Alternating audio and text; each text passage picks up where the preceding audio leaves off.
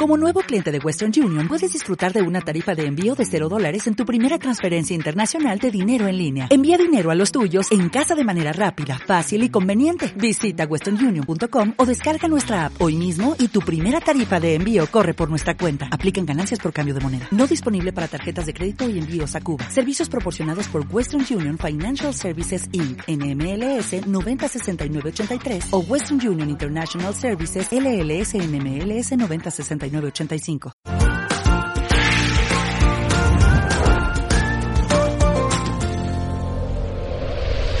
Hola, bienvenidas, bienvenidos al podcast de Criar con Sentido Común, un espacio sonoro donde el equipo de profesionales de nuestra tribu nos sigue guiando por el camino de la crianza respetuosa.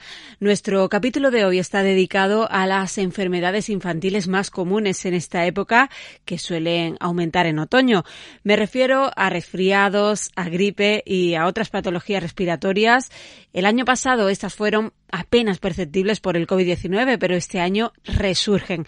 Vamos a hablar de ello con nuestra pediatra Gloria Colli y con la fisioterapeuta especializada en aparato respiratorio de criar con sentido común, Ana Ferrán. La matrona Sara Camaño trae consejos para las embarazadas que se resfríen y también hablaremos de cómo afectan estas enfermedades a la lactancia y hablaremos de las vacunas, de la del COVID y en general. Nuestros niños de la tribu nos explicarán qué son los mocos, habrá disciplina positiva, alimentación y por supuesto contaremos con el boss, con Armando Bastida. ¿Listos? Pues empezamos.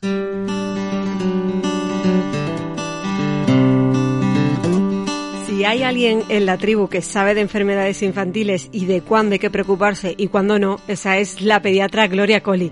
Así que vamos a saludarla porque con ella empezamos el podcast de hoy. Hola Gloria, ¿qué tal? Hola, muy bien, gracias. Bueno, voy a empezar mm, por actualidad porque eh, según la compañía Pfizer su vacuna es eficaz en niños de entre 5 y 12 años contra la COVID. Eh, ¿Qué falta ahora? ¿Podría autorizarse en pocas semanas? Esa es la idea. La, compañía lo, ha presentado o lo está a punto de presentar a las principales agencias reguladoras de medicamentos en Estados Unidos, en Europa, y se prevé que en un par de semanas esté, esté ya por lo menos presentada y en vías de autorización. Em, ¿Esto qué implicaría? cuando podría empezarse eh, la vacunación o, o, nos precipitamos los periodistas cuando queremos decir ya una fecha? El, una vez que se haga la, se consiga la autorización, el, comienzo de la campaña de vacunación para estas edades puede ser muy rápido, teniendo en cuenta lo que ha sucedido con las campañas anteriores, ¿no? Mm. Que en cuestión de días, a lo mejor, lo que, lo que se tarde en establecer la logística. Eh, eh, Gloria, algunos de los síntomas de la COVID son muy parecidos a la gripe o a un simple resfriado. Eh, ¿Cómo podremos reconocerlo, podríamos reconocerlo en el caso de los niños? Es prácticamente imposible. En los niños no hay eh, ningún, ningún hallazgo característico que nos permita diferenciarlo de cualquier otro virus. Había algunas, incluso algunos síntomas que parecían específicos de, pues yo qué sé, de laringitis, por ejemplo. Bueno, si tiene una laringitis no puede ser COVID. Pues sí puede ser. Hmm. Eh, una gastroenteritis, eh, síntomas de vómitos y diarrea, también puede ser. exantemas, pero prácticamente cualquier infección eh, viral de los niños puede eh, ser también causada por, la, por el virus de la COVID.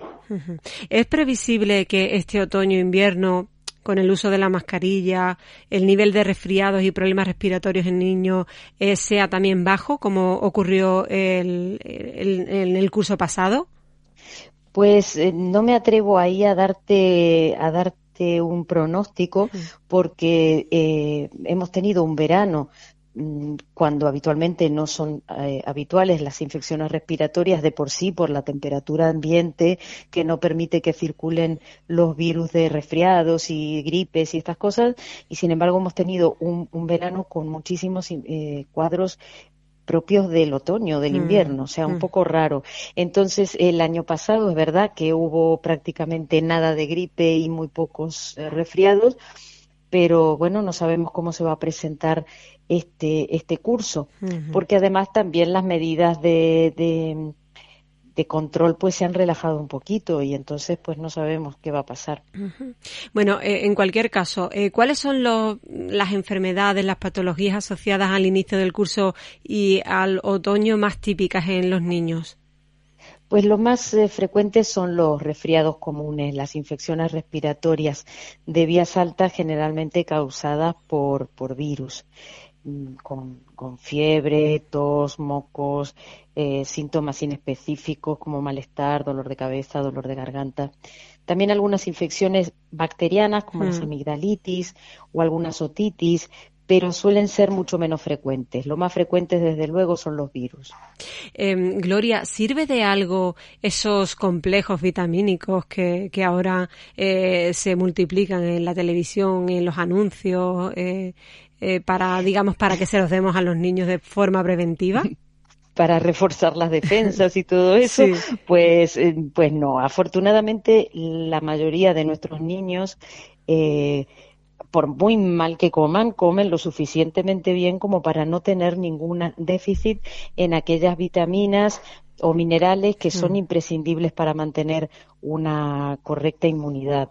Entonces, un complejo vitamínico de, vitaminas para, para, mejorar la inmunidad eh, no, no son necesarias y, y, se eliminan, es decir, tal como lo comemos, tal como los tomamos, si no son necesarios en el cuerpo, pues se eliminan. Entonces es un gasto superfluo que no, no suele ser necesario, salvo contadísimas eh, ocasiones.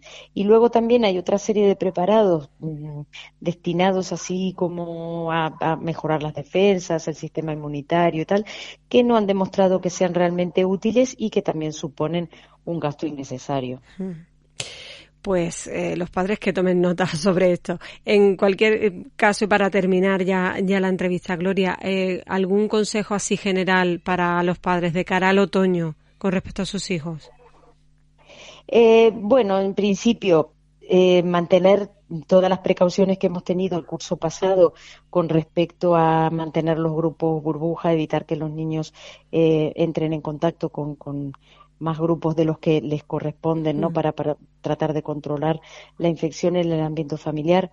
No llevarlos nunca al cole o a la escuela infantil si están con síntomas infecciosos, mm, esa, picardía de darle el paracetamol o el ibuprofeno un ratito antes de llevarlo al cole, este curso, por favor, eh, no, porque, porque ponemos en riesgo a toda la comunidad. Y por otro lado, pues em, eh, mantener el calendario de vacunación al día. Mm. Y en el momento que, se eh, habilite la vacunación para los niños más pequeños, eh, consultarlo con, el pediatra y hacer todo lo posible por, por ponerlo, actualizar la, la vacunación lo antes posible. Pues muy bien, así vamos a terminar. como siempre, muchas gracias, Gloria Coli, por atendernos. Un saludo. Muchas gracias a vosotros. Hasta luego. Bueno, dentro de la amplia gama de cursos a los que podéis acceder de forma gratuita si sois parte de la tribu de Criar con Sentido Común, os recomiendo el curso eh, Botiquín Infantil. Ahí podréis eh, averiguar, aprender qué medicamentos y materiales sanitarios deberíamos tener en casa para atender a los peques.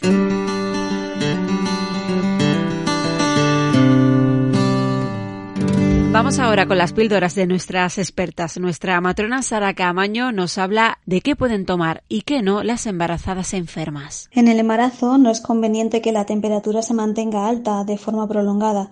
Por tanto, si tienes fiebre, lo más adecuado es tomar paracetamol. Medicamentos como el ibuprofeno solo podría utilizarse de forma esporádica en el segundo trimestre, pero el fármaco de elección por su seguridad sigue siendo el paracetamol. Si la mucosidad o la tos te afectan mucho, sobre todo por la noche, tu médico de cabecera te puede recetar algún antitusivo para que puedas descansar bien cuando te acuestes. Por ejemplo, el destrometorfano es uno de los medicamentos que son seguros durante el embarazo. Para la mucosidad puedes utilizar lavados con suero fisiológico y también si la mucosidad te afecta muchísimo y no puedes descansar bien, te puede recetar tu propio médico de cabecera algún spray nasal que utilizado de forma esporádica durante esos días en los que tienes esa congestión nasal más intensa no conlleva ningún riesgo ni para la salud de tu bebé ni para ti. Bueno, ¿y qué ocurre con la lactancia materna? ¿Pueden las mamás tomar medicamentos? Nos lo aclara Inma Mellado, nuestra asesora de lactancia en criar con sentido común.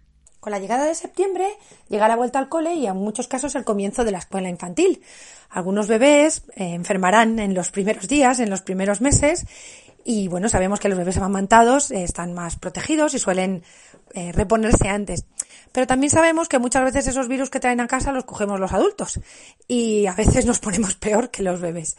Em, las madres lactantes pueden, pueden tratar los síntomas, como bien sabéis, eh, los, los, catarros eh, comunes están eh, provocados por virus y no hay ninguna cura, pero pues bueno, hay ciertos medicamentos que al menos alivian los síntomas. La inmensa mayoría son compatibles con la lactancia, los analgésicos de uso habitual lo son, por supuesto siempre que tomamos medicamentos los ha, los ha de prescribir un médico y como sabéis podéis consultar la compatibilidad de medicamentos y lactancia en la web e-lactancia Llega el frío y eso también afecta a la piel de los peques. Nuestra dermatóloga Mónica Roncero nos habla de las enfermedades más comunes en niños de edad de escolar durante el otoño. inicio del colegio y las bajadas de las temperaturas debemos estar atentos al cuidado de la piel de nuestros hijos. Por un lado, vigilar esas temidas y latosas infecciones víricas que nuestros pequeños han podido contraer en las piscinas, como son las verrugas o moluscos contagiosos. Si nuestros hijos tienen, sabemos que tenemos que contactar con pediatras o dermatólogos para que sean tratadas. Por otro, los niños con dermatitis atópicas, en una época en la que se tiende a estrenar mucha ropa nueva, hay que vigilar que la ropa lleve los tejidos adecuados y además hay que involucrar al niño a llevar estas rutinas de hidratación cutánea después del baño para así prolongar este bienestar que les proporcionó el verano y los brotes de dermatitis atópica aparezcan cuanto más tarde mejor. Gracias a las tres. Formar parte de la tribu es muy fácil, solo tenéis que acudir a nuestra web a criarconsentidocomún.com y buscar la pestaña tribu CSC. Ahí se recoge toda la información. Recuerdo que la cuota es de 21 euros el primer mes gratis. Ser miembro os permitirá tener acceso a nuestro equipo profesional y a cientos de familias de la tribu. Acceso gratis también a más de 120 cursos especializados. Os recomiendo, por cierto, uno que viene muy bien para el tema tratado hoy. Uno que explica cuándo ir a urgencias con el peque. Y ahora la mini tribu. La mini tribu es una sección en la que los protagonistas son los niños. Si queremos respetarlos y tratarlos como se merecen, es importante que les escuchemos, ¿verdad?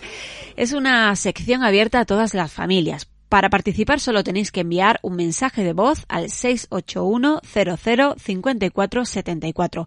En nuestras redes sociales podréis saber cuál es el tema del próximo capítulo. En esta ocasión les hemos preguntado por los mocos. ¿Qué son y qué hacen para quitárselos? Los mocos.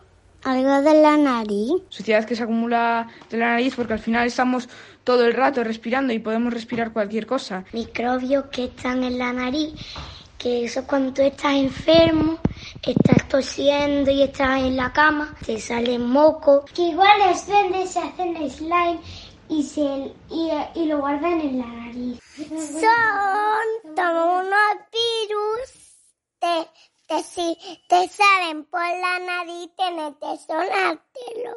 Pueden ser como un líquido o pueden ser también como cojas, cosas pegajosas. Muy pegajosos.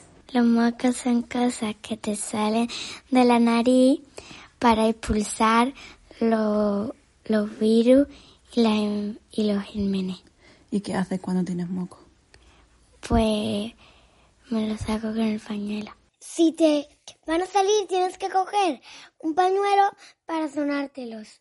Y nos lo quitamos con un pañuelo y lo, o, con, o con un cleaner. Este es el DRS. Y luego lo tragas. Eh, haces para adentro luego y luego lo tragas. Esa es la forma natural. A veces son cosas verdes y a veces son cosas con un pañuelo. Sí, con la manga. Yo también. Eh, adiós, hasta nunca. Me encantan los mocos. Es el turno de Armando Bastida, el boss, el responsable de criar con sentido común. Hoy se centra en la importancia de las vacunas, haya pandemia o no. Adelante, Armando. Aunque durante la pandemia se dejó de poner vacunas porque los centros de salud eran un sitio peligroso en el que te podías contagiar de coronavirus, ahora que está todo más controlado, es importante tener al día el carnet de vacunaciones. Es decir, que los peques deberían estar con las vacunas al día, porque como bien sabréis, es la mejor manera de protegerles de enfermedades que pueden llegar a ser graves. Tras vacunarnos de una determinada enfermedad, el sistema inmunitario produce anticuerpos para que si un día estamos expuestos a la misma, nuestro cuerpo sepa ya cómo defenderse. Muchas de las vacunas requieren de una o varias vacunas al principio y algunas dosis de recuerdo pasado un tiempo. Para que la protección sea adecuada, la pauta debe completarse, no necesariamente como se especifica, porque como digo, el año pasado a muchos peques no se les vacunó, pero sí completarse para que lleve todas las dosis que se consideran necesarias. Pensad que nuestro sistema inmunitario está diseñado para recordar. Si la pauta se hace de manera adecuada, si se completa, quedamos protegidos contra una enfermedad durante años y en algunos casos para toda la vida. De ahí la importancia de las vacunas no están pensadas para que nos curemos y enfermamos, están pensadas para no enfermar y así no tener que curar, que es algo mucho más peligroso y algo mucho más costoso. La vacunación se puede iniciar en cualquier momento, pero se recomienda seguir el calendario que haya en el país o en la comunidad autónoma porque así estarás protegiendo a tu peque antes de que entre en riesgo de contagio de determinada enfermedad. Si esperamos porque aún no va a ir a la escuela infantil o porque aún no va a ir al colegio, corremos el riesgo de que enferme antes. Pensad que en el caso de la meningitis, por ejemplo, es más frecuente el contagio por parte de los adolescentes que por parte de los peques de la misma edad. Y que luego, en caso de tener que actuar, sea tarde. Hay enfermedades muy peligrosas. Recordad que nuestras abuelas, eh, abuelos siempre explicaban que tenían un tío, un hermano, un primo que falleció eh, cuando eran pequeños por, por unas fiebres. Seguramente nos hablaban de una meningitis o similar, enfermedades para las que ahora mismo ya tenemos vacunas. Así que si no tenéis claro si lleváis el carnet de vacunas al día, nos podéis preguntar en la tribu o lo podéis consultar a vuestra pediatra o a vuestro enfermero, porque si falta alguna dosis, lo ideal es no alargarlo más. Y si tenéis pensado viajar, hay que informarse bien y con tiempo, ya que en otros países son endémicas otras enfermedades diferentes a, aquellas para los que nos vacunamos aquí y suele ser recomendable o incluso necesario vacunarse antes de viajar. Entre los cursos especializados de criar con sentido común contáis con uno centrado precisamente en eso, en las vacunas, y más concretamente en las no financiadas como son la de cero, la del rotavirus y la que previene la meningitis. En la tribu de Criar con Sentido Común contamos con una veintena de profesionales muy reconocidas en su ámbito y que os pueden ayudar a aclarar dudas en esto de la crianza. Además, a través de la web tenéis la posibilidad de concertar una consulta privada online con la experta que necesitéis. Ahí os podrán atender en casos que requieren un trato personalizado. Buscad en la web criarconsentidocomún.com la pestaña consultas y ahí se indica cómo hay que hacerlo.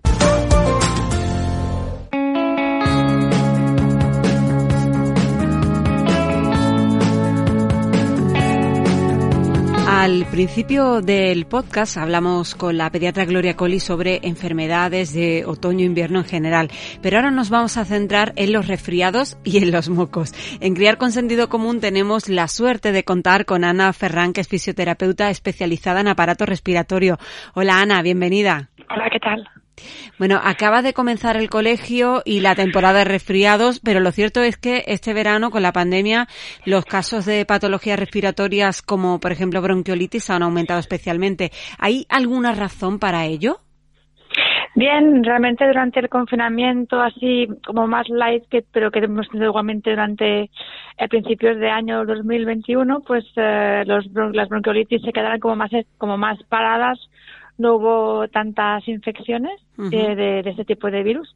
Y realmente fue a partir de mayo en que volvimos a quedar con amigos, con familias, a tener vida más normal, pues los virus eh, lo aprovecharon y realmente virus como el VRS o el adenovirus el adenovirus que en otras circunstancias en verano están como más tranquilos, pues se animaron y empezaron a infectar a muchos niños y niñas. Quizá no tanto, tanto como en invierno, otoño de otros años, pero mucho más que este invierno y otoño, que, este, que le ha pasado el otoño y hmm. que este invierno.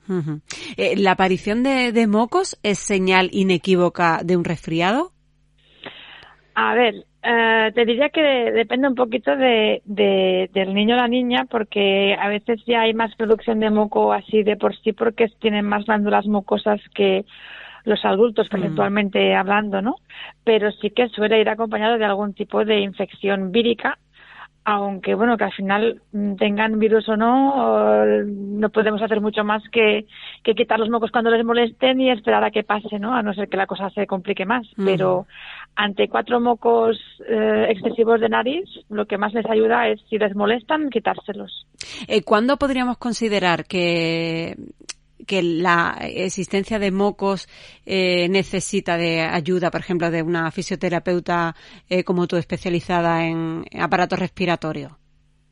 De entrada lo que se puede hacer en casa es sobre todo quitar mocos de nariz y tal, ¿no? Realmente mm. cuando quitamos, creemos que quitamos los mocos, pero siguen sin comer o siguen, porque hacemos lo mejor posible, pero siguen sin poder comer bien o siguen sin poder dormir bien o siguen con mucha tos o aunque les quitemos el moco, el médico va diciendo, uy, es que cada vez hay más moco en el oído.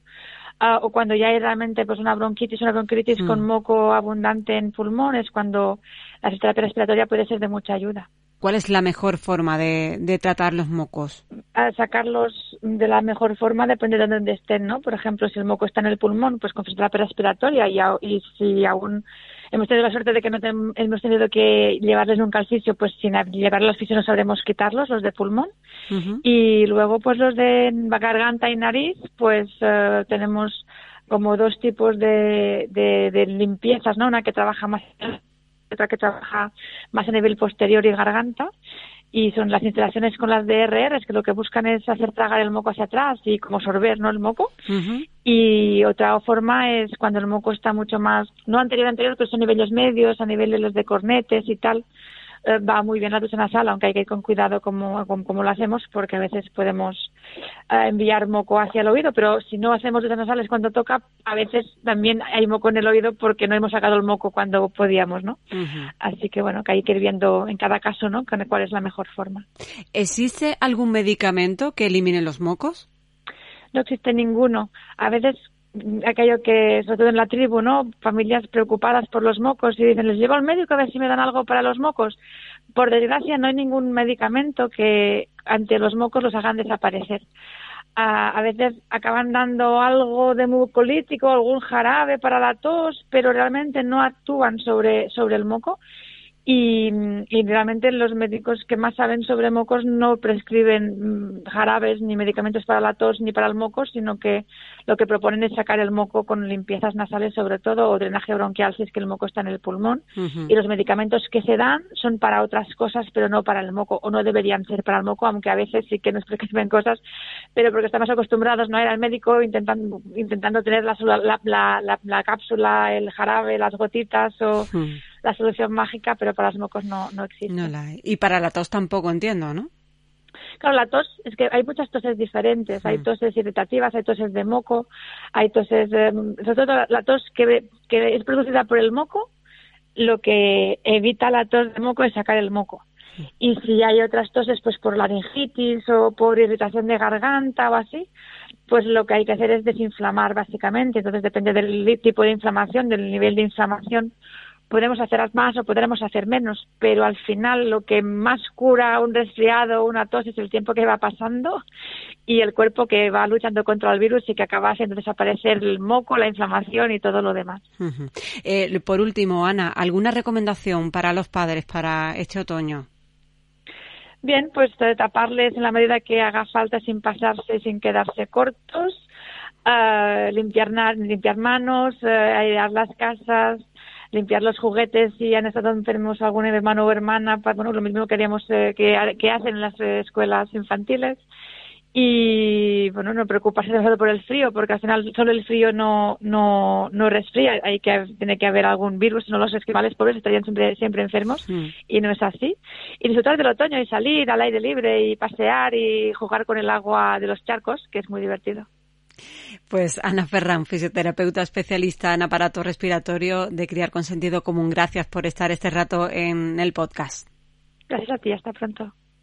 Si os habéis quedado con ganas de más, en nuestra web podéis acceder al curso Mocos Fuera, que imparte la propia Ana. Es gratis para los miembros de la tribu de Criar con Sentido Común.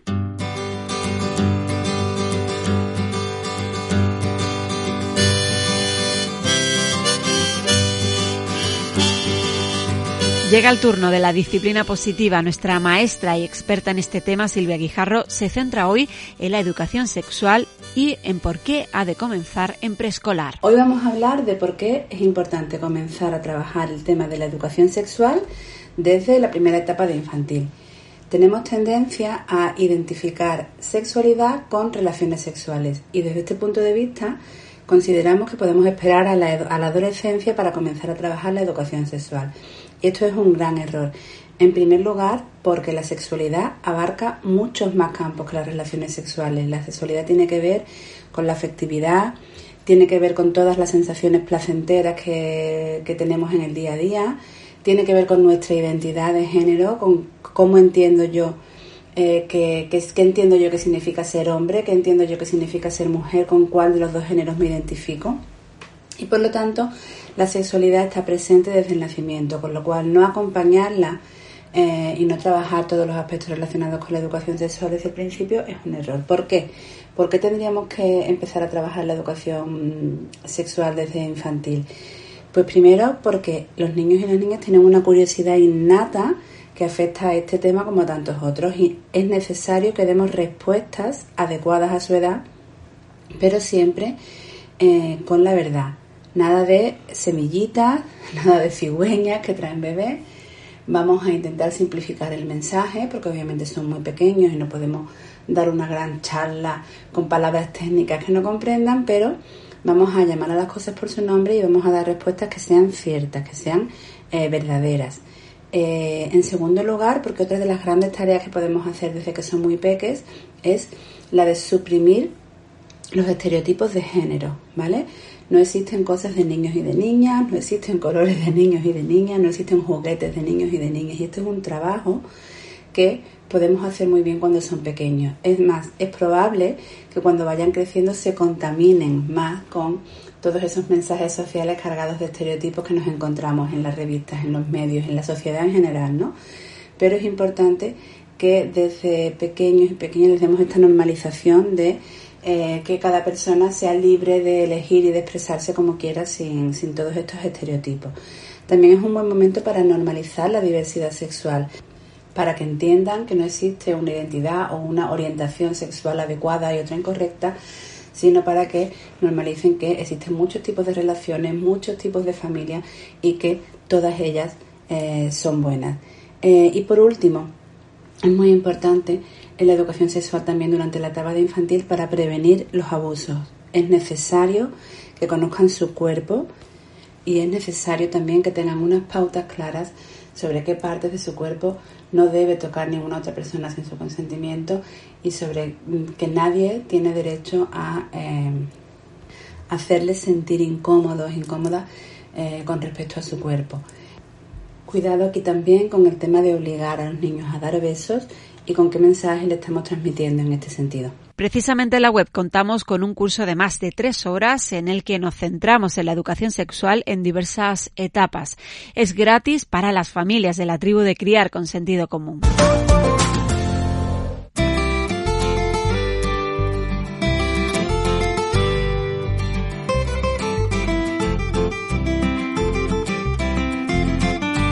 Y terminamos con nuestra sección de alimentación con la dietista nutricionista Rebeca Pastor.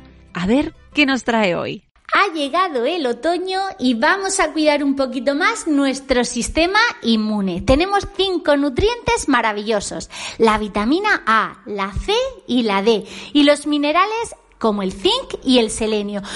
Todos ellos traducidos en alimentos nos hacen que nuestra lista de la compra tenga alimentos como las espinacas y la zanahoria, que nos aportan vitamina El pimiento, el brócoli, el kiwi, la naranja. ¡Ay, qué recetas! Ricas en vitamina C. Vamos a incluir pescados azules y queso, que la vitamina D está presente. Y encima están riquísimos. Y para el zinc, que las almejas no falten este otoño. Y también tenemos los garbanzos, que tienen mucho zinc. Y la carne, sí, la carne también. Vamos al selenio. El selenio, un potente antioxidante, que está en el ajo, pero reina en las nueces de Brasil. Así que pon un poquito de nueces de Brasil rayada, un poquito en tu ensalada. Gracias Rebeca por tus consejos. Sobre alimentación tenemos multitud de cursos. Como Rebeca ha hablado de las espinacas, pues yo os recomiendo el de cómo hacer que le gusten a tus hijos las verduras. Pues así terminamos hoy. Os esperamos en el próximo episodio del podcast de Criar con Sentido Común.